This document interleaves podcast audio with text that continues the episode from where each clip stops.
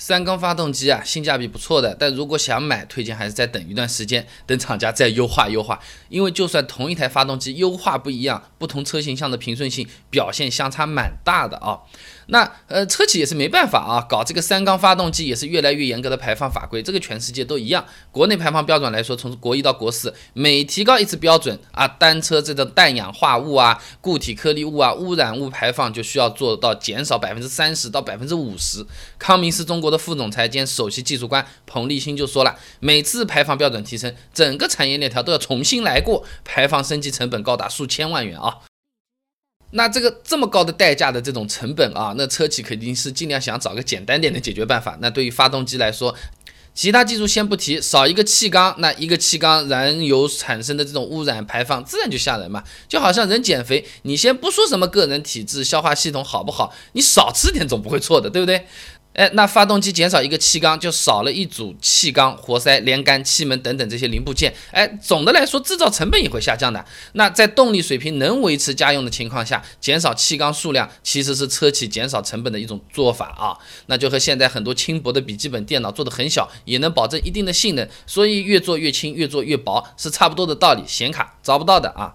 那么三缸机在运转的时候呢，内部互相作用力刚好是平衡的，但是力矩却是不平衡的，它会导致三缸发动机产生像跷跷板一样两头起伏的这种运动趋势啊。土话叫做晃，运转起来就会产生 让人很难受的这种震动啊，这个是三缸发动机产生抖动的根本原因，不是没装好或者坏掉了啊。那除了天生抖动的问题之外啊，三缸机的动力输出呢也肯定是不如四缸平顺的。那大家都知道，现在发动机是四冲程的，也就是说气缸做完一个完整的循环有四个步骤，先是吸气，然后把它压缩，然后做功，然后再排气啊。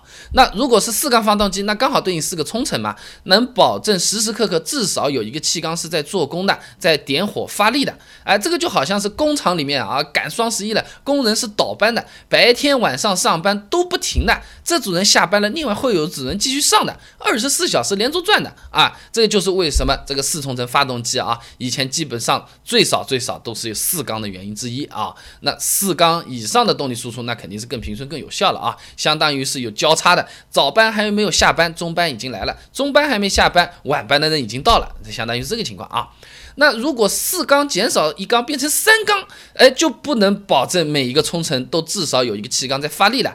一号气缸说：“我点火爆炸结束了。”下一个接上的时候，二号说：“哎，我还在排气呢，我还在换员工服，我还在公交车路上。呃，等一会儿啊，哎，这个动力输出就没有做到真正的连贯了。其实工厂也有这个几十分钟或者几小时啊，是没有人在做事情的了啊。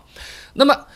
三缸机的抖动问题，一般厂家怎么弄呢？它是通过在发动机里面设置和曲轴转动反向相反的平衡轴来消除这些抖动的啊。那少数厂家，你比如说福特，它就直接舍弃掉平衡轴，采用其他方法了。各家有各家套路啊。那理论上来说呢，三缸机的抖动呢，并不是说。没有办法消除啊！你给三缸机装上六根平衡轴，就能完全消除三缸发动机的震动。但平衡轴体积大，需要更大的安装空间。你光想办法要把那么多平衡轴塞到这个发动机里面去啊，就跟工程师烧脑了。六个核桃都不够用了啊！你就好像说一个小客厅本来已经有一套大沙发了，那为了配套这套沙发，你还想放个大茶几，然后说电视机怎么能小呢？电视柜也要有一个的，叭叭叭塞进去，这就很难了，走路地方都没有了，好吗？那就算真的成功放进去了六。跟平衡轴，哎，平衡轴它是有额外重量的，摩擦也是会增加油耗的，得不偿失了。哎，这最后这个结果就好像说我今天省点钱吃素好了，但我想味道好一点，结果呢花了大力气买了最新鲜的这种进口蔬菜，还有最好的沙拉酱，最后花了比吃牛排还贵的钱吃了顿沙拉，而且沙拉热量还很高。嗯，没意思了。所以说呢，一般厂家呢只是采用了半平衡的方式来解决的，也就是说只装一根平衡轴来平衡掉占总振动比例大概百分之七十八的一阶往复振动。最后对于这个百分之二十二左右没有平衡掉的振动呢，厂家是通过什么车身的隔音、发动机和车身的相连的这种犄角，甚至是悬架方面来花心思来进行优化的，尽量减少这个采用三缸机发生的这个车子的振动啊。那么动力。对于动力输出的平顺性问题呢，厂家是用这种什么重量更大、惯性更强的飞轮来搞定这个问题的。那动力输出有中断，我就选个惯性更强的，让它在动力输出中中断的时候，自己还能继续转一会儿。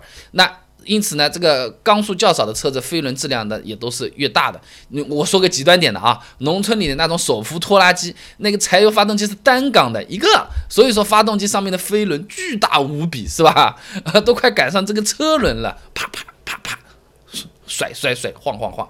那重量比较大的飞轮的确是一定程度上能解决动力输出不够平顺的问题啊，但用起来惯性也大哎，呃，这停着不动惯性也大，相比普通的飞轮啊，它就更难推得动啊。你就好比我火车惯性是不是很大的，哐嚓哐嚓就出去了，距离站台好几公里前就开始踩刹车减速了，是不是？但是同样，火车这个起步也比汽车慢得多了，你要把它重新再推起来，也要花很多的力气的。那。表现出来就是发动机的动力响应变慢，油门踩下去就不怎么理我们，没有那么反应快啊。那最终的结果还是看匹配的好不好，车子到底会不会抖，不光是发动机这一个东西说了算的。刚才说了，车子本身的隔音、机脚对震动的过滤都是会有影响的，甚至有时候发动机和车身做好了，变速箱没匹配好，顿挫很大，开起来也会感觉很抖的。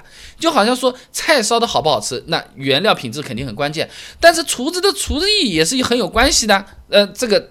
最终的成品是一个结合系统化的工程啊，那么和三缸机不一样啊，四缸机在转的时候力矩完全平衡，只有一部分力是不平衡的，那消除起来的话比三缸机容易得多啊，效果也比三缸机好。仔细说起来比较复杂，简单说人话，打个比方。就好比说，你手里抓着一个是固定频率跳动的一个心脏啊，你比较好拿是吧？但是你拿着一个活蹦乱跳、胡乱乱扭的这种什么滑滑的泥鳅，你要抓住它就是很难的，非常难操作了。一会儿掉下去了，一会儿捏死了，很难操作啊。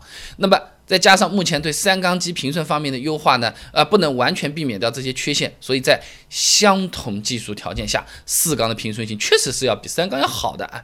天生长得丑，化妆一下是能更好看一点，衣服再穿穿也更有气质。那和那些天生就好看的，他们也化妆的，就有点辛苦了。说不定他们素颜还能迷倒一片天生的啊。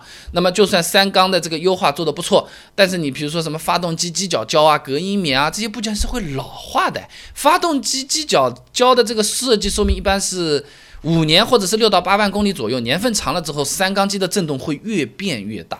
啊，这个就比较麻烦了，这个脸上的粉会掉下来啊。所以说呢，哎，在同一品牌三缸和四缸里面纠结的话，能买四缸，目前还是推荐你买四缸啊。啊，当然了，三缸车价格更便宜嘛，也是更有性价比的选择。如果真想买三缸的，等一段时间看看，或者说原本你想买大众的四缸的，现在给你一个宝马三缸做一个选择，诶，有的一拼啊。也前面也说过了，这个三缸最终抖不抖和厂家的设计调教是有很大的关系的，这些经验需要时间啊。饭店出个新菜，可能很好吃，也有可能不好吃，要不断通过用户的反馈来调，呃，太辣、太咸、太甜，又太淡了。要调的啊，那同一台发动机在先后不同的车型上表现也是不同的。宝马三幺八和叉一啊，同款一点五 T 三缸发动机，但是更新的三幺八震动抑制方面就比叉一还好。那现在不少三缸的车子都是一点五以下的排量，有的甚至只有一点零。那么这点排量够不够用？家用车所有人都在说啊，不用太大的马力的，够用就好。我来个二点零说够用，我来个一点五够用，一点零也够用。什么到底叫做够用嘛？对不对？看马力还是看扭矩，还是看其他什么东西？给你资料弄好了，哎，关注微信公众号“备胎说车”，回复关键词“动力”就可以看了。我这个公众号每天给你一段汽车使用小干货，文字、音频、视频都有，挑自己喜欢的就可以了啊。哎，这三缸车好像都是配涡轮的，那涡轮车一年用下来比自然吸气贵多少钱？涡轮它会不会提前挂掉？我把涡轮拆下来，剩下来当做自然吸气发动机开，可不可以？关注微信公众号“备胎说车”，回复关键词。动力就可以了，备胎说车等你来玩哦。